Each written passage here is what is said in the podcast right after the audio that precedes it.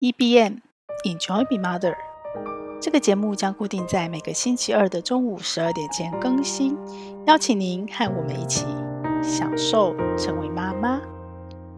大家早安，我是平凡妈。大家有觉得我最近的爆音有少一点了吗？我还没有换麦克风，但是很感谢，呃，一开始。在尝试去年的上半年，我在尝试 Clubhouse 一起玩的时候，呃，有跟我对话萨提尔的曼曼老师，他跟我说啊，他也是用他教我用面纸包在麦克风上，可能会好一点。然后本来呢，因为我并不是用专业的麦克风，我也知道这个诀窍，但是我没有做，因为我是用耳机的耳麦而已。然后我就试着，好吧，我来包包看好了，结果。包了以后好像真的有差耶！我连录了一集、两集，发现嗯，好像爆音真的变少了。所以要谢谢曼曼老师。然后更重要的是，终于等了那么久，他的 Podcast 也开始喽。大家可以去搜寻。心里有话慢慢说，这个新的节目，它的第一集就是给自己力量，很好听哦，非常的适合妈妈。那也希望搞不好曼曼老师的 podcast 的听众比我还多，但是我真心的开心也祝福，然后希望他的 podcast 跟我一样能够一直做下去，这样就有很多的妈妈就有福气了。好，非常期待曼曼老师的节目。那我自己呢，这个礼拜也有一些新的收获、新的斩获，想跟大家分享。呃，有长期在听我 podcast，听到三十八集，我相信你们一定有听到一集叫《原子习惯》。那有一阵子，呃，我非常的被《原子习惯》激励到。虽然它里面讲的很多事情是之前就已经看了很多类似的书、习惯养成的书有执行了，但是我觉得他把它整理得很好。其中有一个叫做两分钟法则，大家有印象吗？就是你要开始任何一个习惯前，你不要一开始就做那个整个很大套很难的，你要开始从两分钟、两分钟，你把它切割成很细的两分钟、两分钟，很容易执行、很容易上手的两分钟开始。那一旦这个两分钟开始了之后呢，你就有可能觉得两分钟不够，然后你就会想要把它变成五分钟、十分钟，甚至于。二十分钟、三十分钟、一个小时，慢慢的，你的整套习惯你就会养成。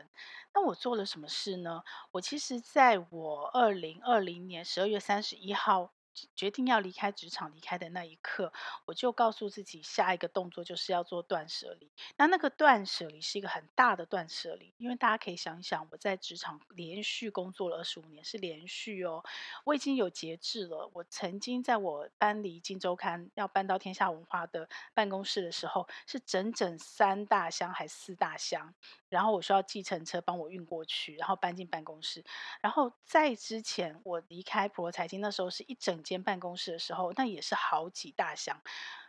办公室的东西放好多。然后，但是当我离开天下文化的时候，我真的觉醒了。然后我的。一身轻，我总共搬回家只有一小箱，就像很多那个电视上面有没有外资突然告诉你你被资遣了，然后你搬走就是那么一小箱，所有的东西如果我需要留的都在电脑里，都在云端空间里，我不需要留的，我根本平常就不会带东西到办公室去。我觉得那也暗示了一种心态，就是你没有打算在这边做很久。你是呃有一个想法，我随时可以离开的。我觉得这就到了我们人生的某一个阶段。所以呢，当我决定离开职场的那一刻，第一个动作就是做断舍离，做断舍离。我后来呃离开天下文化之后，呃陆续又去了几个工作，都是那种。当天我就可以马上走的状态，我没有任何东西要带走，就是非常的轻松。那我还需要断舍离什么？还是有啊，有好多要断舍离。呃，从你的生活习惯、作息，从你的即使是数位云端空间，云端空间其实资料库很乱的，有各个不同工作的累积，然后有各个不同专案临时的。如果没有在当下有个很好的习惯，在专案结束后就把它做删除，其实里面东西是很杂的。还有很多是，尤其是云端可以共用以后，我们会开很多云端的群组。然后还有一个最大最大的就是人脉资料库，因为现在的通讯环境很复杂，不像我们以前就是一个呃，现在是 App，以前可能是一本电话簿或者是一个软体档案，里面记满了你各种往来的各种人脉。可是现在你的人脉是很复杂的，它可能散在你很久以前的这个工作职场累积二十五年人脉资料库，都还在那个软体档案里。但是呢，它也可能出现在我的赖群组，也可能出现在我的连友，出现在我的 email。这是一个很复杂的资料库。所以呢，我当时就觉得我要断舍离。那除了生活中的可能，呃，包括你离开职场了，可能很多衣服根本不需要。要了，然后很多的工具、软体，甚至于很多的书，我每换一次环境，每跨过一个人生阶段，我第一个出清理的就是我的书架，然后我会重新去调整我的书架，然后我会重新去把一些旧的留下来的经典书再拿出来看，然后我会把一些呃在工作上买的来不及看的，我再重新做调淘汰跟调整，所以我做了维持整整几乎一年半的断舍。一年半慢慢来，还到现在还有一些尾巴其实是没有清干净的。然后看完《原子习惯》，其实看《原子习惯》那个当下，我就我就把这两件事连接在一起，只是还没有执行。是什么呢？是当我大的断舍离做完，有点像是一个年度的大扫除。我现在大扫除都好轻松哦，因为以前就是跨年大扫除，后来变成每一季会做一次大扫除。那现在还是会跨年做一次大扫除，但那个大扫除都很容易就结束了，因为呢，我每周甚至每天我都在做基本例行的打扫，比方说厨房每天煮完我就会该擦的要擦，就发现根本没有大扫除的需要。但是你到年度还是会有一些东西要做清理跟。整理吧，所以这有点像是我一个大型的大扫除结束后，我每天例行的维护。那除了原子习惯，我们再回到复利、时间复利这个概念来讲，其实很多很多的习惯养成，或者是说复利增值的效果，它不是在于你一次的，我们用投资的角度讲，就是不是在于你一次的单笔加码，因为你有可能那一次的单笔加码，你有时机的问题，你可能不一定加码在高点，呃或低点，那。比较好的做法，我们在投资上叫做定期定额，对不对？它就是说我不管什么时机点，然后我就是固定的，一直做，一直做，一直做，一段时间就做一下，一段时间就做一下，而且它还是定额哦，每次都做一样多，所以久了久了，你时间一拉长，重点哦，时间一拉长，你就会发现那个高点跟低点其实没有差了。因为，呃，在定期定额上面，我们有讲一个微笑微笑曲线的做法，就是你平均下来，你买到的成本就会偏低，因为你可能高点也买到了，低点也买到了，时间一拉长，它平均下来那个成本就会降低，你的风险就会减少。所以一样的，很多复利增值不在于你一次做很多，或是一次把它做到满。其实它一个比较好的效果呈现有两个前提，第一个前提就是你的时间要够长，你一定要让时间做你的朋友，把时间拉长。第二个就是你要固定做，你要定期定额，你要持续做，你要持续做，然后但是每一次只做一点点。好，那如果把这个定期定额时间复利增值的概念加上了原子习惯。加上了原子习惯，那大家想到了什么吗？对，断舍离也是可以这么做的，尤其是对妈妈来说，因为妈妈的零碎时间非常多。我知道很多妈妈很挫折在家务事。那我自己一直都不是全职主妇，所以我一直都用很取巧的方法在做家务事，也包括了这样子，就是利用零碎时间去做。可是以前我不是一直都在家，所以我并没有那么有意识的在做这件事情。我只是会，呃，可能比方说像刚刚说的大扫除。我会利用过年扫，可是我可能平常想到的时候，或是有时间做的时候，或者是比方说，呃，这个礼拜留在家里做烘焙，我在做面包，做完面包的时候有多出那一段时间，我就顺势就把烤箱整个大清理。它是一个。随机的，没有那么确定跟固定的方式，在利用我的零碎时间去克服。我是一个上班妈妈，然后我怎么去平衡兼顾我的家庭？我必须要做这么多的家务事，然后我还要呃工作。当然啦，当然很多人现在很多主妇很聪明，尤其是有赚钱的妈妈，她是会请专业的人来扫，这也是一个方法，这也是一个方法。那如果假设说我没有这个钱，没有这个资源，或者是我本身。我其实是很喜欢做家务事，其实我是很喜欢做家务事的，因为我觉得工作的压力好大，尤其是用脑。当我在做家事的时候，不是说做家事不用脑，可是它相对比较不需要用到那么多脑子，死脑筋的在里面打结，然后所以我就会放松。所以其实做家事对我来讲是一个很疗愈、很放松的事情。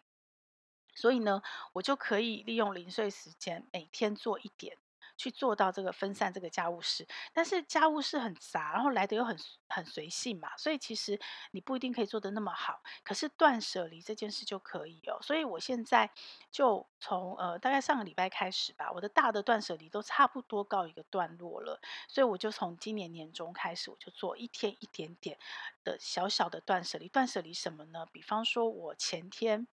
我在送我老公出门的时候，就看到我们门口的那块地垫，哎，上面有毛发，有点脏，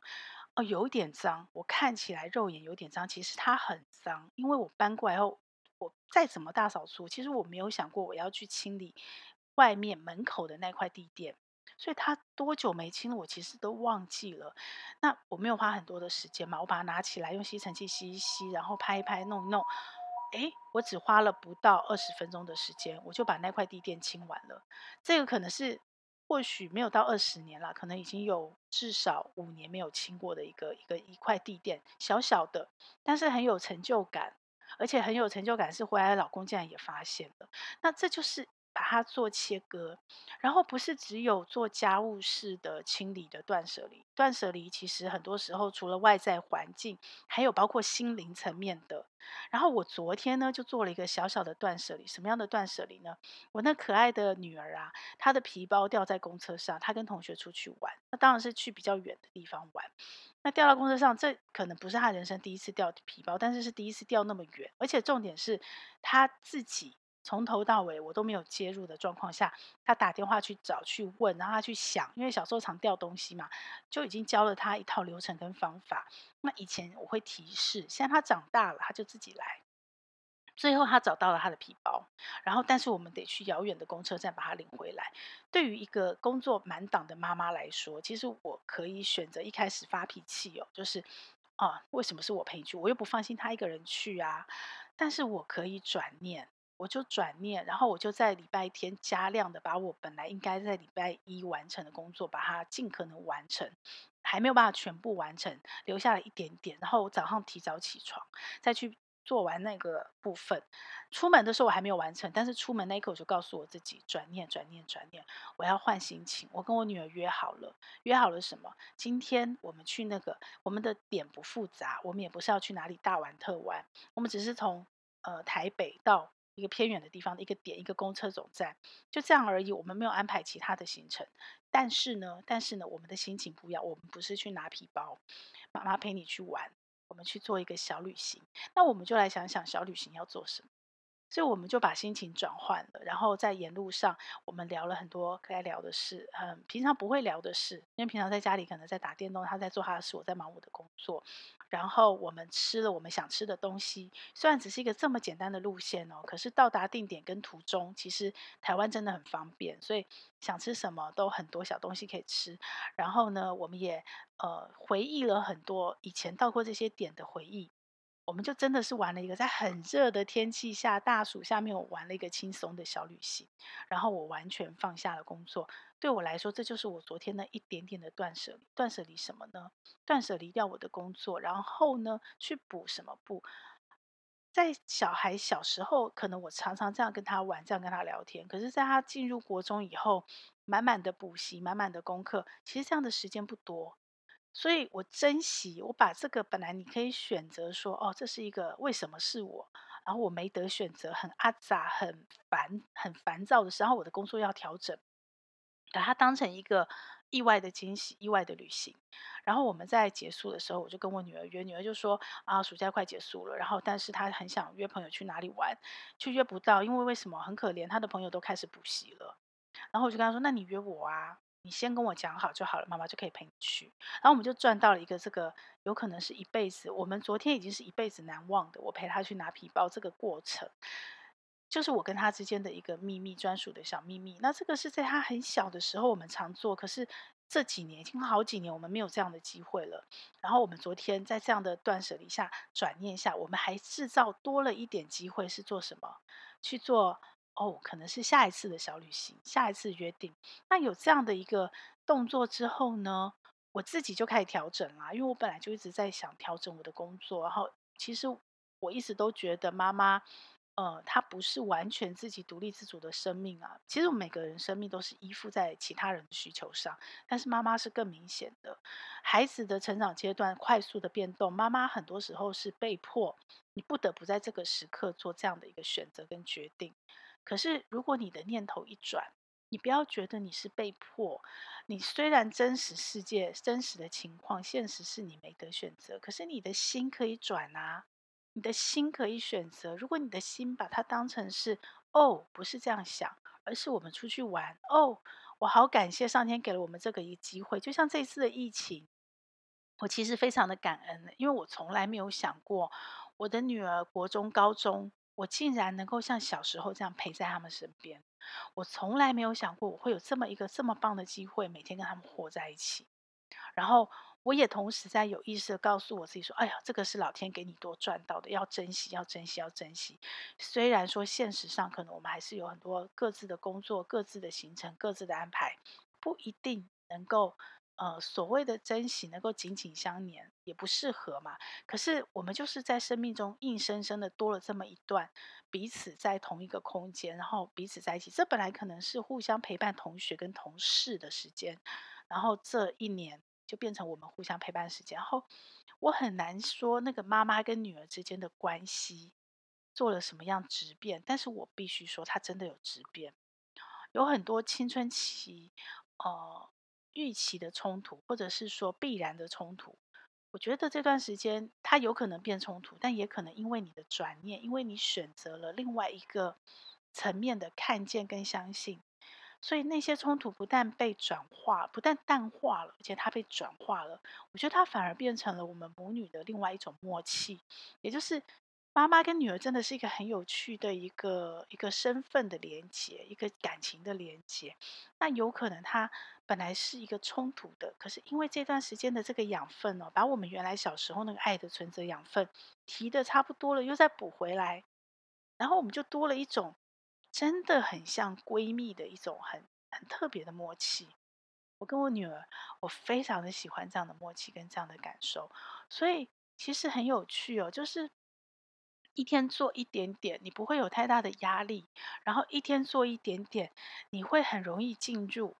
最重要的是，有很多成年的死穴，你如果一次做一大块，比不管是整理或做专案，你一次做一大堆，然后一次到位。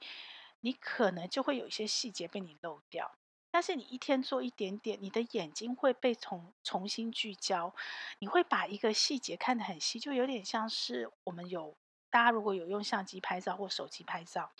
你如果用广角镜看到的世界，有很多东西跟你后来切换成微镜、微焦镜，你看到那个非常小的世界是完全不一样的，而且你认不出来那个是同一个世界。然后你就会看到一些新的惊喜，然后你就会发现很多你原来没有看到的视角，然后你就会做很多你原来不会做到的整理，或是你原来不会关注到的焦点，最后你就会很有成就感。所以呢，我开始一天整理一点点，比方说，呃，昨那天前天整理地垫，呃，大前天我整理了我的化妆柜的一部分。然后在之前，我在厨房，然后刚好多了一点零碎时间，我就把整个碗槽、整个碗槽全部重新刷干净。然后在更之前，我刚好要拿一个东西，就顺手发现还有时间，我就把那个抽屉柜把它整个重新整理干净。一天一点点，可是我每一天整理的这一点点，我就把它记在我的 Notion 上，因为我的 Notion 有每天写感恩日记的习惯。那那个感恩日记 越来越复杂，所以它有一个项目，就是我每天做的事，我并没有把它做在我原子习惯里面，因为我并没有要养成所谓的原子习惯。这个一天做一点点，有可能也变成我的习惯，变成我的原子习惯。但是对我来说，它有点像是一个专案，阶段性的转换。在去年以前，我是一次做完一个专案，一个到，比方说我整理厨房，我就是留个半天甚至一天，把厨房整个清洁干净。可是呢，大致都清洁过完了，那整个大的东西到位了以后，我现在开始就是我每天进厨房，随时在厨房做什么事，看到什么，如果时间够有时间我就清一点，然后呢，我会在我的日记上，晚上闭上眼睛的时候，想想我今天做了什么事。除了本来在我的任务表，呃，我的 Notion 有专案表、任务表嘛，然后本来我今天该做的事，还有我的行事历上要做的事情，还有我每天例行要做的事情之外，诶，我今天的这个一天一点点，我都做了什么事情？当我记下来以后，我会很有成就感呢。而且我发现一件很有趣的事情，就是你每天做一点点。意外的收获是，那个成就感会递延。什么叫做成就感递延？就是，嗯，如果我们过去做完一个专案，你会兴奋嘛？但我们都知道，就是当你久了以后，那个兴奋感可能只有在那一刹那。就像很多人得了奖，或很多人设定了一个目标，然后原子习惯里面也有讲，你设定了一个目标，但是一到但达成那个目标。那一刻很兴奋，可是没多久你的兴奋就不见，然后你接着你会再来的是什么？是焦虑跟恐慌，因为你的下一个目标是什么？所以我们不要用目标这样的目标导向去驱动我们的人生，那你就可以是一天一点一点一点的累积，那那个成就感是一直都存在着。你不是为了超越一个目标，你是每一天都要成为更好的自己，每一天都要比昨天更好一点点。所以呢，当我用一天一点点的方式来做这个所谓的断舍离的时候，我就是每一天都有一点点的成就，有可能是一个陈年死穴，像那块地垫那么久没有整理，被我整理到哦，那一天就觉得好开心哦。有可能是某一个抽屉，看它乱了好久，诶，今天就这一点点帮我整理到。每一天的成就有可能是少少的、小小的，没有像你完成一个大专案那么的兴奋，是因为我每天都有一点点成就，然后那个持续累积，我就是每一天都感觉很有成就感，很愉悦。我觉得全职的妈妈更需要这样的事情哦，就是